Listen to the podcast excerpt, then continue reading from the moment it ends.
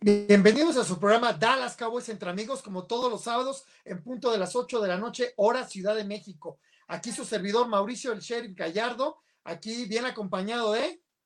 Amigos, muy buenas tardes. Manuel Vaquero con ustedes, ya muy cerca a solamente cinco días de que arranque la temporada tan, tan largamente esperada como todas. Adelante, Mauricio.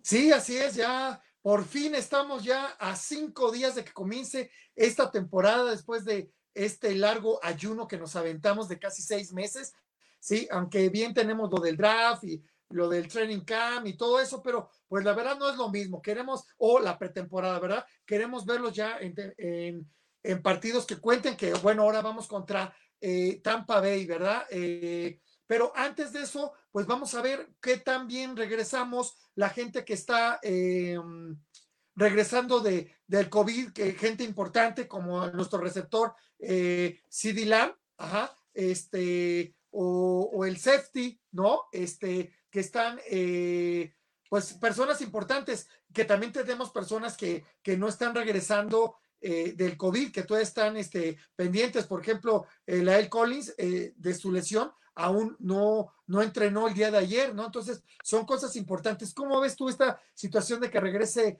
eh, CD Lamb eh, y de Monte Casey eh, con nosotros a, ahora sí que ya a este gran partido tan esperado el 9 de septiembre? Este, pues imprescindible que regresen ambos, este, inclusive creo que quizá puede hacer más falta de Monte que, que el mismo CD Lamb, porque bueno, este, Cedric Wilson, eh, otro receptor de los vaqueros, ha tenido mucha actividad este, en la pretemporada, entonces se ve en forma, se ve bien, se ve que está compenetrado, y si bien no es CD Lamb, pues lo podrá cubrir este, aceptablemente, pero esperemos que CD Lamb esté de regreso. Dimonte Keys eh, es un caso que es urgente que regrese porque quizás sea el área más débil de los vaqueros de Dallas, incluyendo la defensiva la de los safeties, la del profundo libre y la del profundo fuerte, donde realmente todavía no sabemos quién va a abrir y Dimonte Keys era uno de los que estaba pronosticados para abrir ahí eh, como titular. No sé, no sé quién vaya a ser el otro, se maneja entre Donovan Wilson, eh, Jaron Pearson y el novato Israel Mukamu, que ha tenido algunas buenas actuaciones, aunque ha sido sobrepasado ante la experiencia de otros receptores. Este, también está mal de, también está en la lista de COVID de Connor Williams. Entonces ya serían dos ausencias en caso de que no regresara Lake Collins y, y Connor Williams. Pero yo confío en que Connor Williams sí estará el próximo jueves como, como titular. Eh, otro, eh, profundo, otro receptor abierto que está en la lista de COVID es Noah Brown, que también posiblemente regrese, pero su ausencia no se sentirá mucho ya que está cubierto por el novato Swami Fekou. Entonces, creo que ahí hay, este material de dónde cortar. Eso es por lo que respecta a la lista de COVID. Y miren esto, amigos, el, roster obviamente está cambiando semana a semana debido a, esta lista de COVID y a la lista de lastimados. Entonces, pues, eh, pero entre los que están, están los 53 y los que están en la lista de COVID, va a haber cambios, salen algunos de la lista y entran los del COVID, que bueno, ya casi prácticamente tenían su puesto asegurado. Adelante, Mauricio. Sí, eh, tocaste puntos importantes con esto de Color Williams y Noah Brown, eh, que pues parece, parece ser que no van a regresar, eh, pero bueno, pues esperemos y, y al final sí, sí regresen.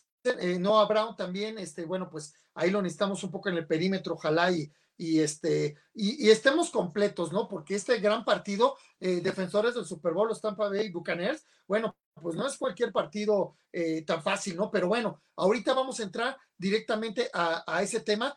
Sin antes quiero, eh, bueno, ver que Daniel no ha estado, no ha podido estar con nosotros porque ha tenido situaciones de trabajo.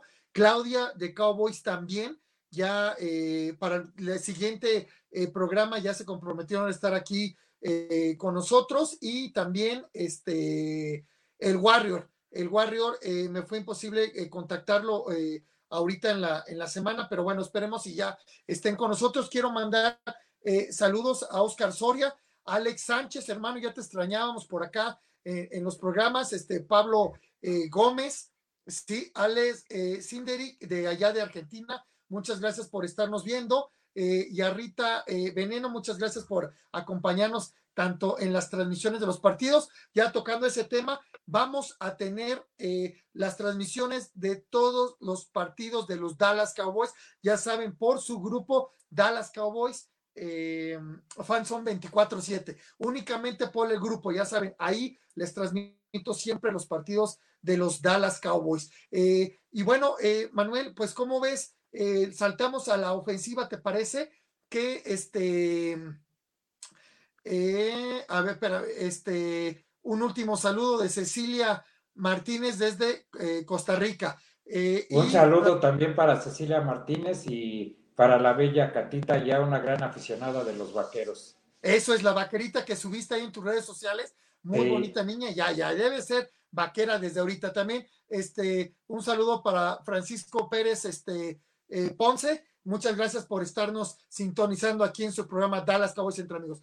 ¿Qué te parece si vemos eh, la situación de la ofensiva, eh, Manuel? varias este, eh, noticias ahí. No nos quedamos con Garrett Gilbert. ¿Cómo viste? Tú vamos por partes. ¿Cómo viste esa situación de, de, Garrett Gilbert? A mí se me hizo sorpresivo que de hecho ya fue contratado por los Patriotas de, de Nueva Inglaterra. ¿eh? Entonces, bueno, pues luego, luego agarró chamba a Gary Gilbert. ¿Tú cómo viste esta situación de Gary Gilbert, Manuel? Pues eh, yo lo veo muy mal desde el momento en que ya se estaba pidiendo desde hace varios meses un, un coreback suplente con mayor experiencia, un coreback que, que ya hubiera definido partidos, que ya hubiera ganado partidos, ya que tanto Garrett Gilbert como Rush Copper, franca, no han, no han dado el ancho en la NFL. Eh, creo que ninguno de los dos podría llevar a buen término un solo partido de los Vaqueros de Dallas. Entonces es una situación que se manejó mal. Eh, estaba disponible Brian Hoyer, un hombre con mucha experiencia, que ha sido titular en los Cafés de Cleveland y en otros equipos durante lapsos de la temporada. Y pues sí, es, es muy lamentable que, que, se hayan, que se hayan ido. Yo hubiera querido realmente ver a ambos con el primer equipo de los Vaqueros de Dallas, tres o cuatro series en cada partido para ver realmente sus alcances de, pues que tienen, ¿no? Eh, no nunca vimos realmente los alcances de ambos, aunque ya Cooper Rush pues ya ha demostrado que no es, no, no ha dado el ancho a pesar de todos los años que tiene en esta liga.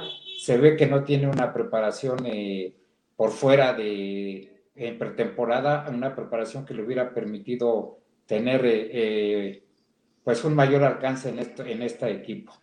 Entonces, pues ya se fueron, se manejó también la posibilidad de que Cam Newton viniera, parece que iba a salir muy barato, creo que millón y medio de dólares por temporada, eh, este, si llegaba a los Vaqueros de Dallas, pero pues decidieron que no, que no era necesario, ¿verdad? Yo creo que, pues mal que bien, creo que hubiera funcionado mejor que, que otras, que, estas dos, que Cooper Rush y que, y que Garrett Gilbert. Eh, creo que eh, vamos a ver este hombre Willy Granier, a ver qué, qué, tal funcionan, ¿verdad? Este, y pues de Denucci, como dice Alex Sánchez, pues yo pienso que realmente no, no es de esta liga. Y no por sus aptitudes físicas. Yo la mera verdad es de los pocos corebacks que he visto que se ponen nerviosos o sea, lo vi nervioso, muy diferente a que lo vi con miedo. No, no estaba seguro de lo que hacía y creo que pues ese es su mal que no, no se preparó mentalmente. entonces, pues este, ya ahora todos están fuera, aunque de noche regresó a la plantilla de prácticas. Creo que mejor hubiera sido que hubiera regresado Garrett Gilbert, pero pues ya está contratado en los Patriotas. Entonces, pues nos quedamos con, con Denucci y Cooper Rush a ver qué, qué podemos hacer. Pidámosles a Dios que no se lastime Dad Prescott. Sí, así es. Eh, tenemos otra situación ahí, eh, pues lamentable, no tenemos un backup bien de, un mariscal de campo que como aficionados digamos, no, es que no hay, ni, eh, bueno, nos sentíamos un poco seguros con Andy Dalton la temporada pasada, que después cuando entró Andy Dalton, la verdad fue una tremenda catástrofe, nunca pudo agarrar el ritmo de los partidos, luego lo lesionan también, y bueno, en fin, eh, y esa historia ya no la sabemos todos los aficionados de los Dallas Cowboys, pero bueno, ahora tenemos eh, también la, contratación de Will Greer. Eh, pues si bien fue la, la en el pick 100, la, la, tercera este, selección, ahí, bueno, pues de las Panteras, ¿tú cómo sientes esta contratación, Manuel, de, de, de este Will Greer? Pues yo la siento mal, como todas las contrataciones hechas al cuarto para las 12, ¿verdad? Yo como entrenador, yo exigiría que el primer día de prácticas ya estén todos los elementos que, van a jugar en la temporada. Y ya de ahí va a venir un corte, pero no que metamos a un elemento y más en una posición tan, tan vital como es el coreback, que lo metamos cuatro o cinco, una semana antes del primer partido. Entonces, independientemente de que sea bueno o sea malo, yo lo veo como como algo que no es, no es adecuado desde el punto de vista deportivo, ¿verdad? Eh, eh, no solamente para los vaqueros, sino para cualquier equipo y en cualquier deporte de conjunto. Yo creo que el primer día de prácticas deberían estar listos todos los elementos. Tuvieron siete meses para este, estudiar exactamente a cada jugador y resulta que al cuarto para las doce, pues que se quiere hacer un ajuste. Entonces, pues a veces pienso que hubiera sido mejor quedarse con Cooper Rush y con Garrett Gilbert que, que traer a este hombre, ¿verdad? Pero pues ponerlos bajo un sistema diferente de, entrenamiento para que subieran de, nivel de juego.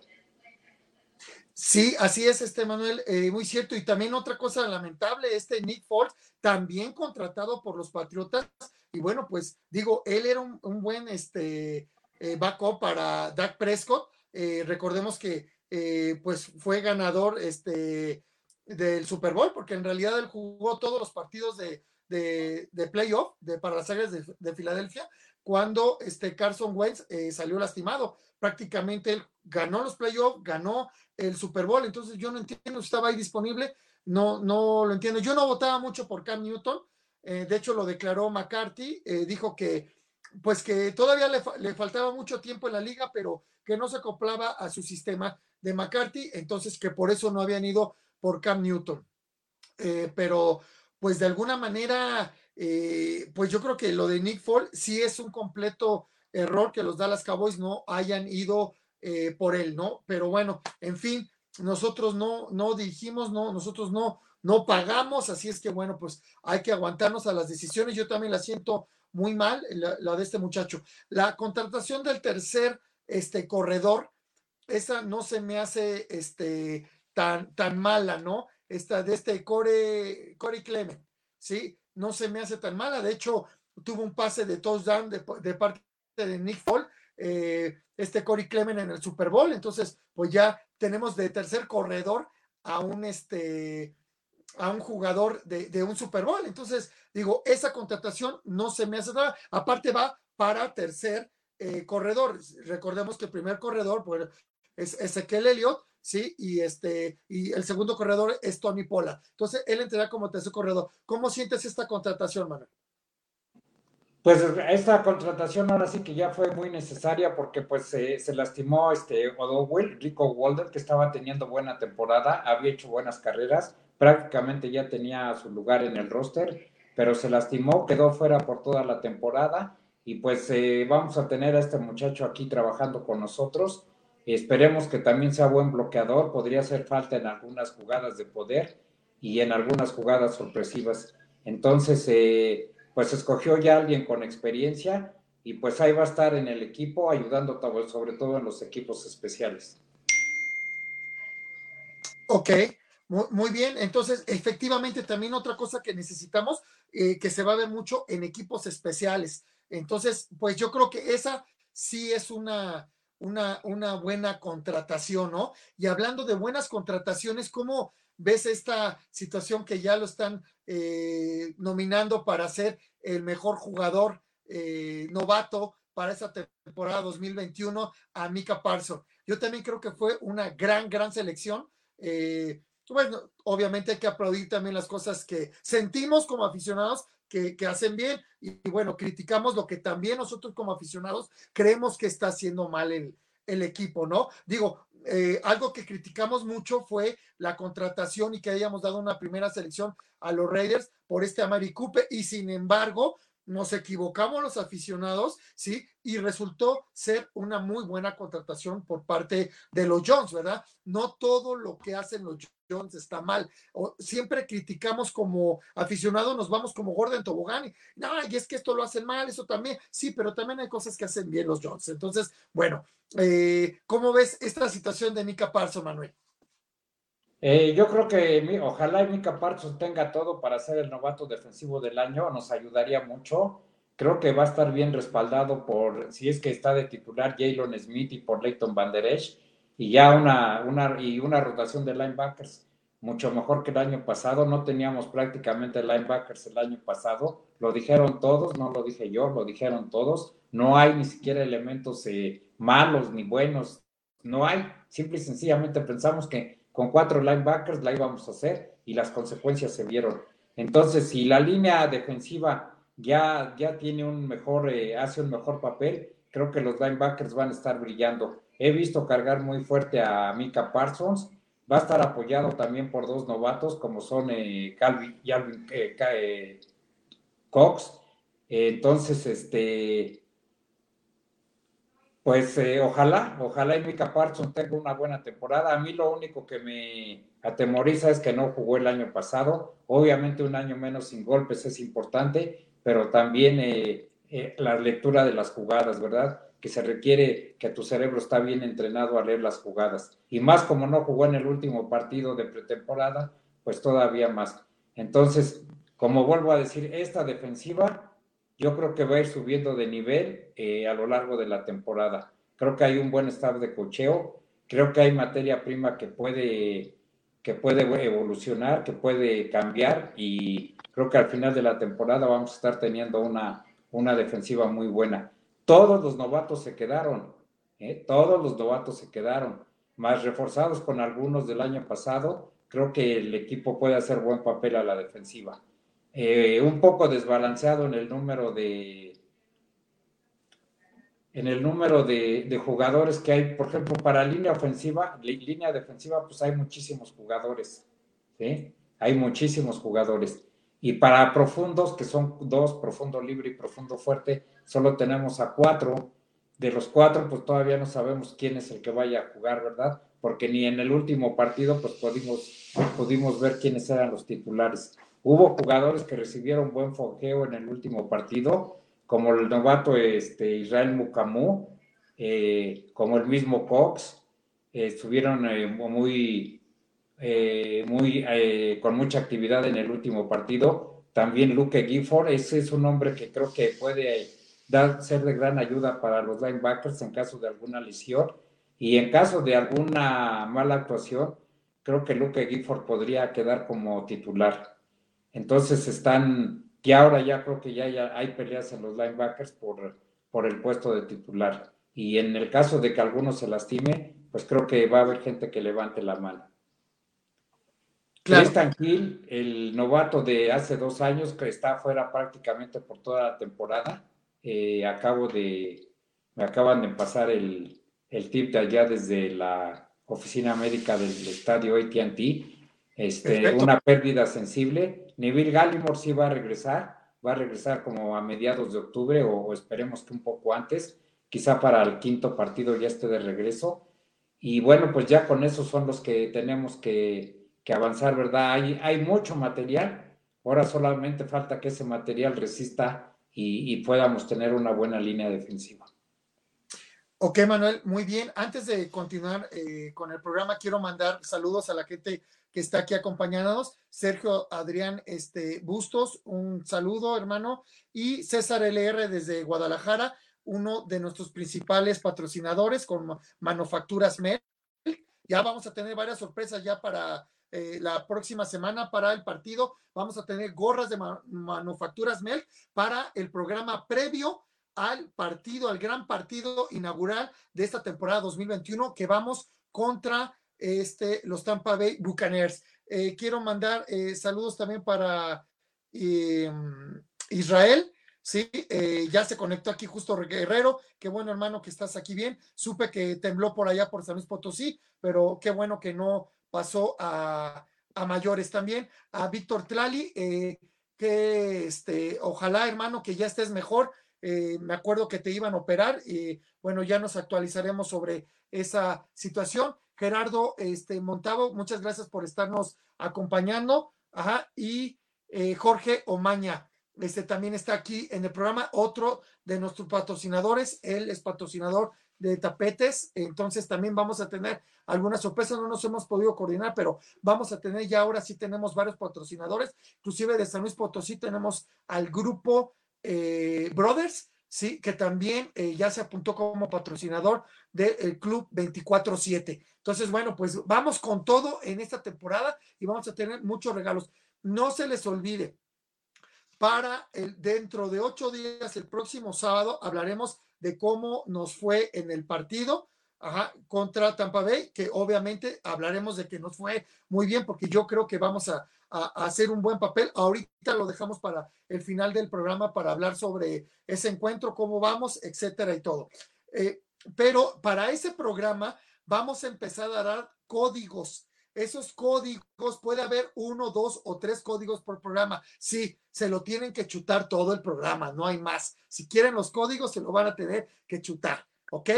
Esos códigos al final de la temporada, sí, con que tengan todos los códigos de todos los programas que vamos a hacer de temporada regular, para a los ocho días del último partido de los Dallas Cowboys, vamos a rifar un casco Riddle original de juego de eh, Industrias Barlow que nos hizo favor de donarlo. ¿De acuerdo? Entonces, no se pueden perder su programa por si quieren su casco. ¿De acuerdo? Entonces, tenemos, como les digo, varios patrocinadores y todo lo que nos están dando para ustedes. Adelante, Manuel. ¿Los números van a ser en el pregame o en este programa? En este programa de Dallas Cowboys entre amigos. En el pregame no vamos a dar códigos. Ahí solamente. ¿Y los códigos comienzan dentro de ocho días? Dentro de ocho días, que es el sábado 11, comienzan los códigos para poder eh, ganar. Veo mucho interés, Manuel, pero te tengo una mala noticia. Nosotros no participamos. ah, no es cierto, Manuelito. Sí, o sea, eh, como ya lo mencionó, eh, no me acuerdo si fuiste tú mismo, Manuel. Sí, yo lo mencioné familiares de nosotros, del staff, y nosotros pues no, no participamos, ¿verdad? Entonces, esto es para un regalo para todos ustedes, así es que échenle ganas con esos códigos. Y bueno, continuamos con el programa, ya se me olvidó en qué nos quedamos, permítanme, sí, continuamos con Isaac Alarcón, ¿sí? ¿Cómo se me podía olvidar nuestro Isaac Alarcón? Bueno, un tema eh, de mucha controversia con Isaac Alarcón, no queda, eh, para los que no lo sepan, no queda en el roster de los 53, queda este, en el escuadrón de prácticas. El escuadrón de prácticas, eh, si bien puede ser de, más de jugadores, debe ser de 16. Isaac Alarcón queda como número 17, ¿sí? Ahora, no puede ser despedido precisamente por su etiqueta de internacional, pero tampoco puede jugar por la misma etiqueta internacional. Pero no sé si sepas, Manuel, que ya una nueva regla de la NFL de esta temporada puede quitarle la etiqueta de internacional en cualquier punto de la temporada. No es necesario porque anteriormente solamente al principio de la temporada podía quitar la etiqueta internacional. No se la quitaron al jugador, se queda para este todo el año con la etiqueta internacional. Ya cambió la regla, entonces podemos verlo a la mitad de temporada, etcétera. Después de que le quiten la etiqueta internacional, eh, en tres semanas después puede ser elegible para un partido de temporada regular. Eso es lo que pasa con nuestro Isaac Alarcón. ¿Tú cómo ves, Manuel, esta situación? A mí no me pareció, la verdad, justo yo quisiera que ya le quitaran la etiqueta porque le echó muchas ganas. De hecho, fue de los mejores linieros ofensivos. Eh, no presentó un solo sack en toda eh, la pretemporada y se aventó sus buenos cuartos y saca el arcón. ¿Tú cómo ves? Pues yo pienso que debía de haber eh, quedado en la plantilla, todavía más que está este, en duda Connor Williams, que es el GAR titular del lado izquierdo. Entonces, este, yo la mera verdad es que lo vi muy bien. No es por un falso nacionalismo, creo que trabajó bien. Eh, como tú dices, no tuvo sacks, eh, quizá uno que otro apresuramiento, pero no grave. Entonces, este, pues en, mi opinión personal debió de haber quedado en lugar de Farinok, que es otro, otro novato. Creo que debió de haber quedado en su lugar. Este, y pues esperemos que que pueda haber acción esta temporada en el roster. Eh, Lee Collins está lastimado, entonces tiene que haber movimientos. Yo creo que la única cosa que tiene Isaac Alarcón también es que quizá, eh, mira, los sustitutos en la línea ofensiva generalmente los usan en varias posiciones. Entonces, eh, a él no lo han querido probar en otras posiciones, pero él ahorita lo cambiaron a GAR desde el año pasado, pero él en el Tecnológico de Monterrey era tackle. Entonces, no, no desconoce la posición y creo que podía haber sido también un buen sustituto de Tyron Smith, que como hemos sabido, este, a veces eh, no, no juega la temporada completa. Eh, yo creo que sí es versátil y saca el arcón y pues vamos a ver qué procede, a ver si, si ya para esta misma temporada lo podemos tener con la nueva regla que mencionas. Me ganaste, Manolito. Es que tengo que compartir también el programa, entonces me ganaste al regreso. Ok, sí, no, pues sí, eh, definitivamente no me pareció justo. Eh, bueno, pues ahí no sé si es en contra de los mexicanos o qué pasa, pero bueno, en fin. Cambiamos ya, ahorita nos saltamos a la defensiva, Manolito, que ya tocaste algunos puntos importantes, pero vamos a, volverlos a tocar este, ahorita. tenemos cambio de número de Trevor Dix del número 27 al número 7, ¿no? Los más sobresalientes. Eh, si bien no estamos acostumbrados a ver esos números en, eh, la defensiva, eh, como ahorita, como este Trevon Diggs en la situación de perímetro, esquineros, no se acostumbra a esos números, pero vamos a tener que acostumbrarlos porque ya acuerdan que Jello Smith este, también ya agarró el número 9, entonces, pues esto, la NFL siempre nos trae sorpresas y va cambiando. Este, Jaron, Kersey del 32 agarra el 27 de, de Trevor Dix y Javier Cox del 48 se pasa al número 14. Que como les digo, son números que no estamos acostumbrados, la verdad, a manejar en la, en la defensiva, ¿no? Eh, ya, eh, como lo mencionamos eh, al principio del programa, bueno, Lael Collins no participó en los entrenamientos del día de ayer.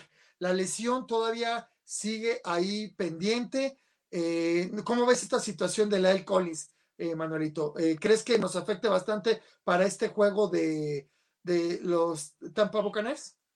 Sí, yo creo que podía afectar bastante la situación de que no esté presente, a menos que Terence Steele, que ha sido, pues ha sido un jugador muy malo ahí, este, en el tackle derecho, ah, porque ha sido malo, lo vimos el año pasado, este, pues haya, este, haya recibido un buen entrenamiento y él se haya entrenado mentalmente, pues para, para poder con el hueso, ¿verdad? Pero creo en concreto, en concreto que si Ley Collins no está disponible, creo que sufriremos mucho por ese lado. Ese, ese va a ser un problema. De hecho, eh, quiero mencionar que el resultado del partido, para que los vaqueros ganen, el resultado, la línea, la línea ofensiva de los vaqueros tiene que brindar protección y tiene que abrir huecos. Eh, eso yo creo que es este, eso es básico. Si la defensiva, si la ofensiva de los vaqueros aguanta caña, creo que los vaqueros podrían salir con el triunfo. Porque los patriotas de Inglaterra, perdón, los que Tom Brady, los bucaneros de Tampa Bay ganaron el Super Bowl dándole de caña a los Kansas City Chiefs o sea, los golpearon, les dieron duro a su línea eh, ofensiva que ya estaba maltrecha, pues les dieron más duro y es un equipo que está acostumbrado a pegar y a pegar fuerte. Entonces, si los vaqueros aguantan caña, creo que el equipo podrá estar saliendo adelante y creo que pues este Ley Collins es un elemento básico en eso. Ojalá y esté listo para el primer partido. Ok, Manuel, sí, tocas un tema. Y ahorita no me acuerdo, aquí en los comentarios también alguien nos estaba diciendo, ah, creo que Foster Soria nos decía que, pues que cómo veíamos el partido contra eh, los Patriotas para este primer partido. Nos quedamos con, con este Tom Brady de los Patriotas y nos cuesta un poco de trabajo acostumbrarnos que ahora, bueno, es de, Tampa Bay, ¿verdad? Em, y sí, efectivamente, así fue como los doblegaron. De hecho, pues no pudimos anotar un solo touchdown estos de Kansas City. Eh, ahora sí que, aunque no fuera novato, eh, el mariscal de campo de este Mahomes eh, de Kansas City, la verdad es que lo novatearon en su segundo Super Bowl. La verdad les dieron hasta por debajo de las orejas. Pero bueno, en fin, que ya entrando en tema, Manuel, que es lo que yo creo que todos quieren saber, bueno, ¿qué tanto Dak Prescott nos dice que está al 100%, ¿verdad? Pero bueno, ya sabemos que luego nos dicen algunas mentirillas por ahí, ¿no? Este, tanto la prensa como la, la gente del Cowboys Stadium. Ahora, yo creo que en realidad sí está bien. Eh, iba a estar con nosotros una eh, licenciada terapeuta, lamentablemente se cayó ayer, ¿sí? Y entonces, bueno, pues ya eso le rompió toda su agenda y ya no pudo estar con nosotros, pero sí la interrogué, ¿sí? Le dije, bueno, a ver, entonces dime a mí, eh, esa lesión del tobillo ya tuvo que haber sanado al 100%, me dijo sí, por la cantidad de tiempo, esa lesión del tobillo ya quedó en el pasado del jugador, no hay ningún problema. Y efectivamente, como lo habíamos pensado o no lo habían hecho ver, eh, Dak Prescott de su lesión de, del brazo eh, derecho con el que lanza, que bien lo comentamos en algunos programas anteriores, estaba presupuestada esa lesión por eh, ocho meses de no tirar un pase, entonces era lógico que sufriera ese tipo de lesión. También me comentó que efectivamente no hay ningún problema, que estuvieron cuidando al jugador y que él está 100% sano para enfrentar a, estos, este, a los eh, Bucaners, este, eh, se me fue, otra vez decía de los Patriotas, a los Tampa Bay Buccaneers. Bueno, eh, está al 100% Dak Presco. De sus lesiones, olvídense, nunca sucedieron y él está al 100%. Ahora, va a entrar sin ritmo, pues esto ya no me lo pudo contestar la terapeuta porque eso ya no entra dentro de lo suyo. Eso es nosotros especular como aficionados. ¿Tú cómo ves esta situación de, de Dak Prescott eh, que entre este, sin ritmo o que no nos afecte que no jugó? Que bien por política de los Dallas Cowboys, ¿sí? Casi nunca juegan eh, la pretemporada los titulares. Eso ha sido durante eh, la historia de la franquicia de los Dallas Cowboys, si acaso lo meten ahí nada más medio cuarto para eso, como por ejemplo cuando vinieron a México, sí, este, los Dallas Cowboys, eh, pues que metieron ahí, nada más pues para que ya dijéramos nosotros los aficionados, valió la pena ir a ver y no fuimos a ver a, puro novato que ni conocemos, ¿no? ¿Tú cómo ves, Manuel, esta situación de, de Dak Prescott? Porque la verdad es, este, es una pieza fundamental para este partido. Bueno, eh, aquí voy a hacer un poco de historia. Este, antiguamente se jugaban cinco partidos de seis partidos de pretemporada y ya en el último partido ya los titulares estaban más de la mitad. Eso fue en los 70 y en los 80. Después ya esa situación fue cambiando de tal manera que ahora pues ya, ya no es esa, esa situación. Yo lo que siento es que Dad Prescott sí va a estar fuera de ritmo, porque pues ya tiene nueve, diez meses de que no lanza en un partido de temporada, que no lanza, y simple, simplemente en la, a la hora del entrenamiento él se toma siempre un poco de más tiempo para lanzar el pase. O sea, no es, no se dejan ir los defensivos tan fuerte. Quizá den el primer golpe muy fuerte los defensivos sobre el ofensivo, pero no es, no es una, una cosa que realmente sea al 100%. E, está lejos del 100%. Entonces, en, en, la pretemporada, en los snaps, que, en las repeticiones que se hacen a lo largo de la pretemporada, eh, él, siempre, se, los corebacks siempre se toman un poquito más de tiempo de lo que se toma normalmente en un partido de temporada. Entonces, esa es una situación que para mí va a ser este, pues muy importante, ¿no? Que posiblemente si, si no suelta rápido el balón, eh, pues lo vayan a estar deteniendo atrás de la línea pensando que todavía va a estar más tiempo, porque es en automático, son cosas que, se hacen ya automatizadas, que el irse para atrás, tener poco tiempo y soltar el rifrazo al que esté libre. Entonces, ese es un punto que, que creo que va, va a sufrir la, Dallas con, por la ausencia de Dad Prescott y por su ausencia en, pretemporada. Y el otro punto es la exactitud. Este, si vienen los snaps en las repeticiones en temporada, los profundos sí hacen su trabajo al 100%, o sea, sí tratan de pegarse lo más posible al, al defensivo, al ofensivo, porque en, en, esos snaps está el ganarse el puesto está el ganarse el equipo. Entonces los profundos sí hacen un trabajo, tratan de hacer un trabajo lo más pegado al 100%, lo más apegado al 100%. Quizá el único punto que ya no hagan al 100% sea la tacleada final, pero sí el mantenerse pegados, pegados a los, a los profundos es algo que es vital para, los, para la defensiva secundaria.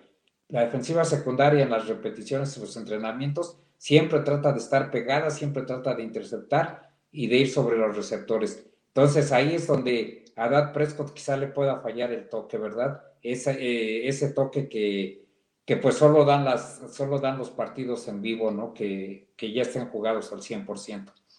Entonces esa es la, incógnita que para mí hay sobre Dad Prescott. Y bueno, aunque él jure y perjure que está bien al 100%, porque ya también vi el documental, pues siempre está la posibilidad de que surja otra lesión. Es, es un hecho, ¿no? El jugador está expuesto a la lesión, el jugador de fútbol americano está expuesto a la lesión y pues por eso era bueno haber tenido un mariscal de, que, lo respaldara más, más fuerte, que, tuviera más respaldo sobre él.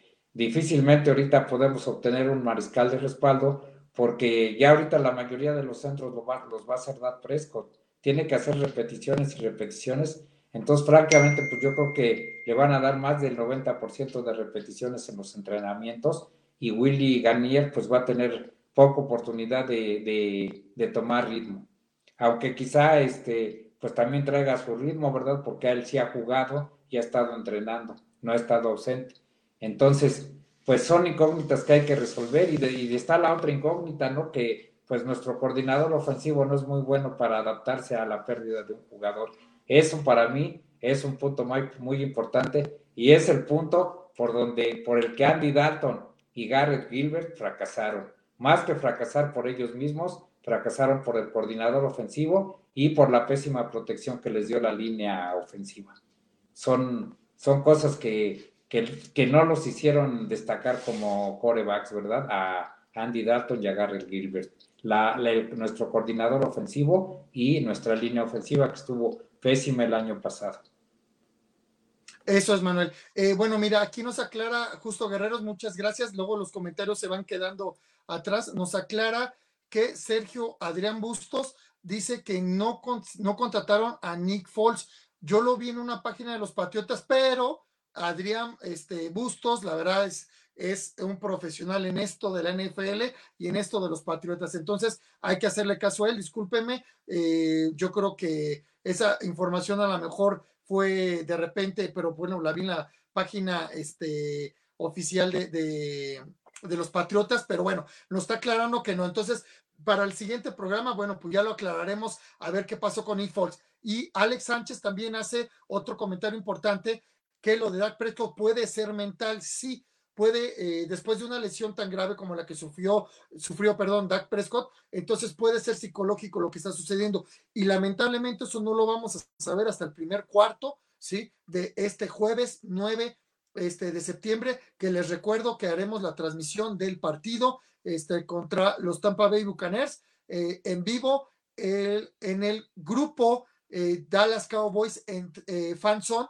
24-7. Y también nos pregunta aquí este, Oscar Soria, eh, que si no se puede volver a comentar, eh, a, lesionar, como ya lo bien lo mencionaste, Manuel, eh, hay un jugador del, del, fútbol americano, independientemente de la NFL o de la liga que pertenece, siempre hay la posibilidad de volverse a lesionar. Ahora, yo nada más les digo, en cuatro años no se había lesionado Dak Prescott díganme por qué se tiene que lesionar en el primer cuarto de contra el partido de, de los Bucaner Tampa Bay. O sea, la probabilidad es muy poca. Sí, sí cabe la posibilidad, pero es poca. ¿De acuerdo? Entonces, vamos con toda la actitud eh, para, para este partido este, de, de los Tampa Bay. Eh, y, bueno, esperemos que no nos vuelva a suceder. Así como se puede lesionar en la primera jugada de, de la temporada, así como nos pasan cinco años y no se vuelve a lesionar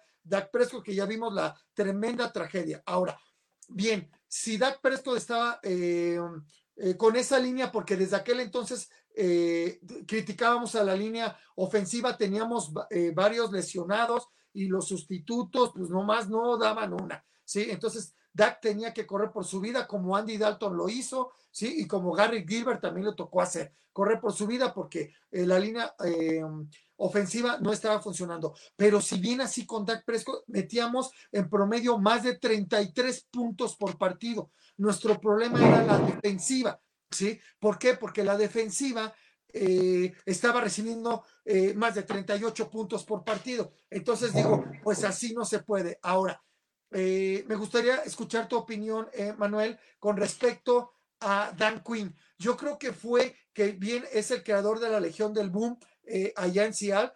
yo creo que nos va a hacer muy bien. Ahora, tampoco necesitamos la defensiva número uno de la NFL.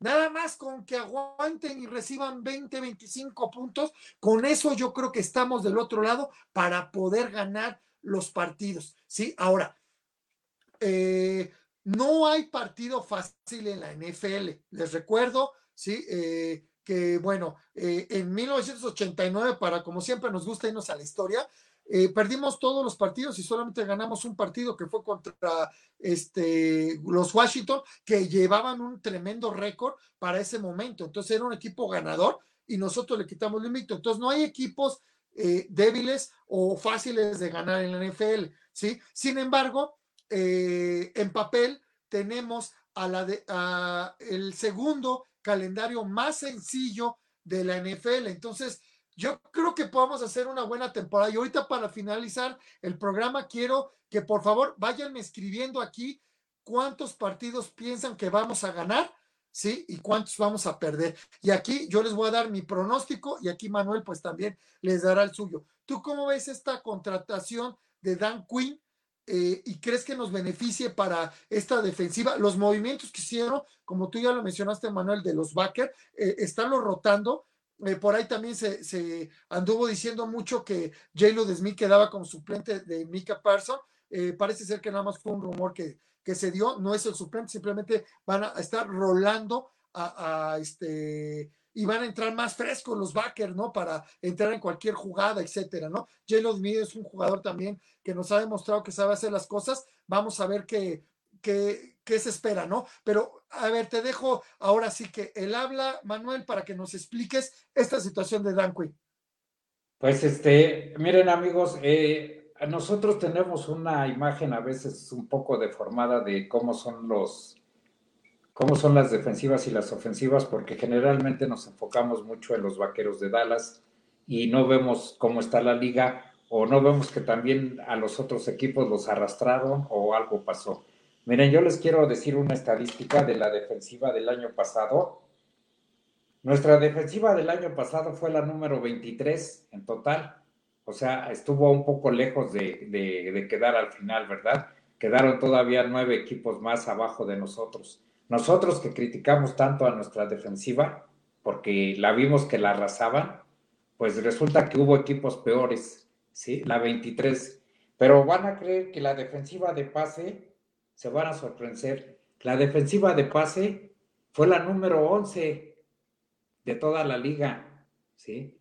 O sea, quedó en el onceavo lugar, atrás de ellos quedaron 20 equipos. Sin embargo, ¿qué impresión tenemos? Pues que nos ganaban, ¿verdad? Que, nos anotaban mucho. Pero ese es un concepto que nosotros nos vamos creando porque pensamos que, que, nos están avanzando efectivamente, ¿no? El punto débil de nuestra defensiva fue los puntos permitidos, que se permitieron muchos puntos donde quedamos en, en el lugar 28. Ese es, es un lugar malísimo. Eh, por ejemplo, en el 2016, que los vaqueros tuvieron una buena temporada, eh, nuestra defensiva sí permitió yardas por tierra, permitió yardas por pase, pero quedó en el lugar número uno en, puntos anotados. O sea, fue el equipo, en el lugar número 5, perdón, fue de los equipos que menos puntos permitieron. Entonces, eh, yo pienso que Dan Quinn eh, tiene material, tiene material que tiene él que desarrollar. No son estrellas, hay que reconocer lo que no son estrellas. Este, y él, él tiene la labor con sus ayudantes de, de desarrollar ese, ese material. Hay jugadores que han permanecido ya en el equipo, eh, que están jóvenes, Luke Gifford, eh, Bradley Annie, eh, son del año pasado. Tenemos también a Jordan Lewis, ya un veterano ya de, en su quinto año, que nunca ha dado realmente el ancho. Un jugador de los más devaluados que es Darren Armstrong, que pues la mera verdad es que ha tenido muy buenas jugadas Y yo espero que si Randy Gregory, que por primera vez va, aparentemente va a tener una temporada completa, que viene de una temporada que ya jugó, eh, yo pienso que Randy Gregory debe de ser el, el ancla, el ancla de esa línea, el, hombre que, en el que se apoyen eh, él y de Marcus Lawrence. Ellos van son las alas defensivas, van a estar por fuera, pero tienen que proporcionarle mucha ayuda a los dos tackles eh, que están en el centro, ya que son los, las posiciones más endebles que tenemos, que tienen ahorita los vaqueros de Dallas. Hay material, está Osa de Guizugua, está Quantin Bohannon, o dos novatos, está Chauncey Clayston, otro novato, y están apoyados por algunos veteranos, ¿verdad? Como son Brent Urban y Carlos Watkins, eh, proveniente de Chicago, este último. Entonces, ellos cinco, y esperando que regrese Neville Gallimore, pues eh, ya se podría conformar una, una unidad de línea que, que de veras detenga y que no le dé todo el trabajo a los linebackers y a los profundos. En los linebackers, ya lo dije al principio del programa, tenemos material, igual no son estrellas, aunque hay algunos que ya han brillado, como pues Jalen Smith ha brillado, eh, Leighton Van ha brillado, sus lesiones lo han, lo han acabado, y entonces tenemos a, a Neal que proviene de Atlanta, donde jugaba de safety, pero ahora lo van a habilitar de linebacker. Vamos a ver qué tanta acción ve de linebacker en lo particular creo que es una buena medida siempre, es, sobre todo en el caso de que un, él puede cubrir fácilmente a una ala cerrada, eh, porque es, es, es, más veloz que un linebacker. Entonces, en, en, ese punto creo que estamos, estamos, estamos bien cubiertos. Como ya lo dije, lo vuelvo a repetir, no nos decepcionemos del primer partido. Esta es una defensiva que estoy seguro que va a ir subiendo a lo largo de la temporada hay gente ahí este, capaz y gente que puede regresar, como el, esquina eh, Maurice Kennedy, puede regresar. El año pasado no quiso jugar por el COVID y Amali Hooker, una persona, un hombre que cuando está sano es, es muy bueno. Entonces, este, pues yo creo que Dallas debe de, de tener cinco victorias contra equipos de su división eh, es algo que eh, eh, pues debe de ganar los cinco, los seis partidos contra, contra los equipos de la división. Cuando mucho se puede permitir el, lujo de perder uno, esperemos que no sea contra los gigantes. Este, y debemos de, luchar por estar clasificando este, ahí. Hay cambios, va a ser una, una Va a haber un partido más, ya no van a ser 16 partidos, no lo hemos mencionado lo suficiente. No van a ser 16 partidos, van a ser 17 partidos. Y a nosotros, pues en esos, en el que nos dieron de regalo por el décimo, el décimo séptimo, pues nos va a tocar contra los Patriotas de Nueva Inglaterra, o sea, que nos tocó, pues, no podemos decir que con la más fea, ¿eh? Porque Búfalo viene bien y los Delfines vienen bien. Entonces, este, pero pues esos, esos tres, esa división que era una división, siempre fue una división muy mala, ahora es una división de las mejores, creo que es la segunda mejor de, la NFL, después de la de San Francisco. Entonces, bueno, pues nos tocó contra los Patriotas y a los otros equipos les va a tocar contra los Jets y contra Buffalo. Entonces, este, eh, tenemos 17 partidos. Va a este van a ser eh, va a haber un partido más de, pretemporada dos, eh, dos bueno dos partidos más uno por cada conferencia porque solo va a descansar uno o sea ya no van a descansar ni el primer el, nomás va a descansar el primer sembrado. Pero el segundo sembrado pues ya ya va a tener que jugar. Entonces este ese es un cambio que hay que tomar en cuenta les repetimos son 17 partidos en 18 jornadas, se sigue teniendo una de descanso y ahora el, Super Bowl ya va a ser prácticamente por mediados de, febrero. Entonces es un cambio importante y esperemos que pues la defensiva mejore de tal manera que pueda llegar a los playoffs en mejores condiciones. Es, ese es el, el tema de la defensiva. Vamos a ver quién abre yo creo que va a haber mucha rotación, sobre todo en los linebackers y en los eh, linieros eh, defensivos. Es algo que a mí me gusta, algo que usó mucho Jimmy Johnson, sobre todo con los linieros defensivos. Entonces, este, pues ya, nomás nos quedan cinco días para el primer partido. ¿El primer partido a qué horas es, Mauricio?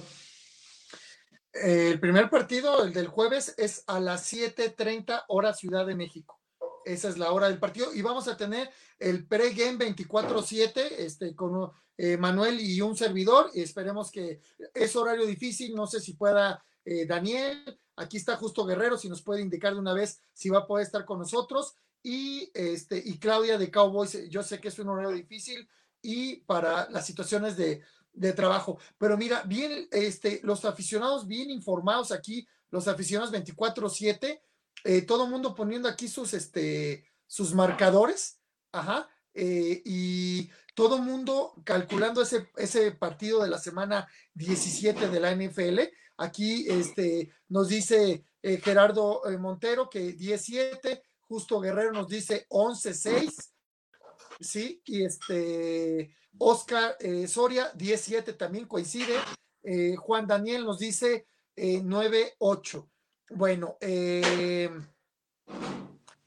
este, aquí tenemos otro. Ah, Rita Veneno nos dice 17. Bueno, yo voy a decirles que yo estaba pensando igual también en un este en un 11-6, pero no, me voy a quedar en un 12-5. ¿sí? Yo creo que ganan 12 partidos, tienen el calendario suficiente, tenemos las armas suficientes para poder ganar 12 partidos en la temporada. Así es que yo me la juego con 12. Tú como, este, a ver, eh, antes de pasarte, también, mira, coincido con Cintia este, Rothbard, también dice de 12-5. Dos que nos la jugamos con 12-5. ¿Tú qué piensas, Manuel? ¿Con qué te la juegas tú? Pues yo me la voy a jugar, voy a ser un poco más este conservador, voy a jugar con un 11-6. 11-6, 11 ganados, 6 perdidos. Creo que Dallas debe de ganar los de su división y debe de ganarle a la división de la americana que le toca, que es San Diego. Eh, accesible ganarle a San Diego, accesible ganarle a Denver, accesible ganarle a los Riders. el, que el difícil es Kansas el difícil es Kansas, ¿verdad? Pero este, esos tres partidos eh, creo que son accesibles de ganar. Entonces me la juego con un 11-6, quiero ser este, discreto. Y creo que tendremos el, primer partido de playoff, creo que se jugará en el estadio AT&T porque pues si los vaqueros son campeones jugarán el, primer partido en el, estadio AT&T. Esos serían mis, mis pronósticos. Ok, Manuelito, mira, ya nos extendimos en el programa como eh, los programas que, hacíamos, ¿te acuerdas antes? También teníamos que ponerle alto porque la verdad ya nos seguimos aquí toda la noche, ¿eh? eh bueno, ya por último, Manuelito, esta situación que ya se puso candente con, Tom Brady, con este eh, Audigusowa, ¿sí? Eh, que dijo, habló de las debilidades de Tom Brady que aparte que le aventó que ya la edad ya no le ayuda, ¿sí? que es muy lento en la movilidad dentro de la caja, ¿sí? De protección. Entonces, esto puso más caliente todavía el partido. Eh, ¿Tú cómo ves esta declaración de este novato? Pues este, pues está acá, está el caliente, quiere estar en el primer equipo, quiere jugar, quiere atrapar a Tom Brady y pues lo, lo que demuestra es que no tiene eh, que está dispuesto a todo, o sea, que no lo amedrenta nada. Se me va la palabra correcta, este, eh, la tengo en la punta de la lengua, pero no la, no, no, no sé cuál, cuál, cómo decir, cuál es la No le da miedo, ¿no? Que sea Exacto, lo puedo definir como que no le da miedo, ¿no? Exactamente. Él dice, yo voy tras Tom Brady y lo voy a controlar. Yo les debo decir una cosa. Eh, si Tom Brady ha salido acertado el día que de la final de conferencia contra Green Bay que ganó Tampa Bay, pero Tom Brady no jugó bien. Porque si Tom Brady ha salido acertado ese día, eh, la ventaja le hubieran ganado a Green Bay por 17 puntos de ventaja.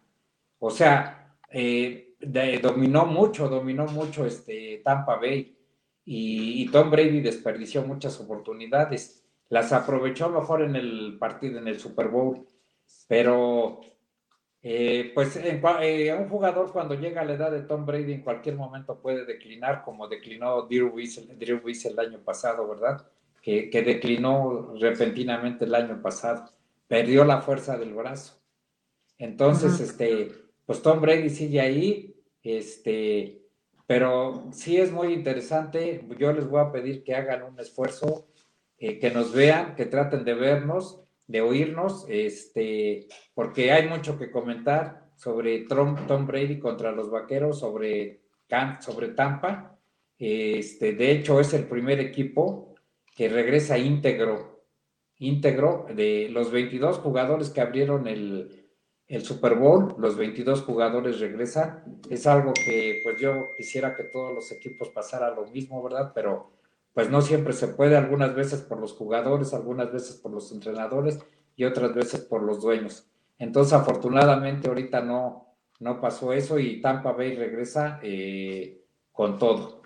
Quiero añadir algo más, se extienden muchos estos programas, pero la mera verdad, amigos, es que hay mucho que platicar. Miren, antiguamente toda la información provenía de estas revistas, ¿sí?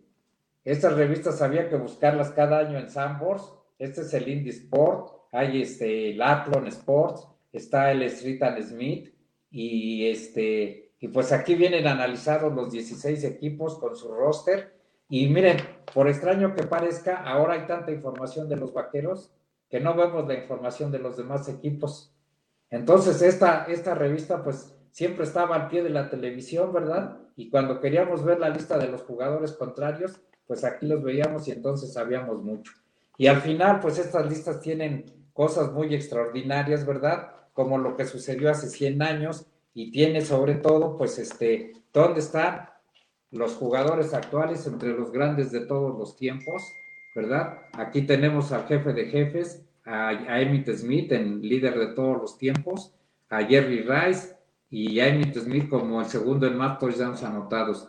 Eh, algo que difícilmente van a ser superados ya en todo, en toda la historia, ¿no? Dudo muy difícil que alguien se les acerque a, a Emmitt Smith en, el, en ambos renglones. Están, están lejos. Aquí están grandes vaqueros, los más grandes de todos los tiempos, sobre todo en el renglón ofensivo.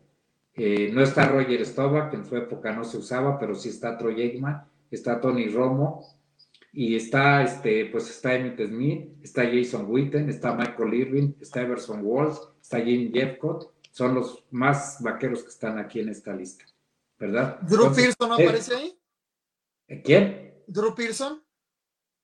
Sí, no, Drew Pearson ya, ya no, ya este, los jugadores de, de las épocas, este, los receptores de antiguos ya no, ya no aparecen porque se quedaron en 10 mil yardas, 11 mil yardas, y ahora 11 mil yardas ya este, sin embargo, sí aparecen algunos corebacks, como uno de los primeros corebacks que vi jugar fue Norman Snead, todavía aparece con más patches de touchdowns. Ese hombre empezó a jugar en los 50, Bobby Lane en los 50, aparecen con 196 pases de touchdowns. Entonces, son jugadores que han perdurado a través de casi 50, 60 años en esta, en esta lista donde he visto cómo se han ido acercando y cómo se han ido alejando, y de aquí vi cómo Emmett Smith fue subiendo poco a poco, año tras año, hasta que llegó a donde está. Sí, yo recuerdo ese juego, ese, ah, perdón, Manuel, que te haya interrumpido. Recuerdo ese juego contra los halcones marinas de Seattle cuando rompió el récord de, las yardas. De hecho, se pararon el, partido, ¿sí? Pusieron templete y, le hicieron ahí su, su homenaje a, a Emmy Smith, este, muy emotivo, la verdad. E-, esa situación. Afortunadamente eh, me tocó verlo, con, muchos de ustedes también lo han de haber visto ese, ese partido. Eh, eh, pues muy buena información que nos dan, Manolito, esa revista, este, el almanaque, ¿no? vale oro esa situación. Sí, este, desgraciadamente, miren, esta revista me la trajeron de un familiar que fue a Dallas. Este, y, y, pues, pero yo las he buscado en Sambors desde, bueno, ya las dejé de buscar, pero hace cinco o cuatro años ya no había. Regresaba yo semana tras semana antes de la pretemporada y ya no había, entonces pues las dejaron de vender. Pero así era como obteníamos la información antiguamente, amigos.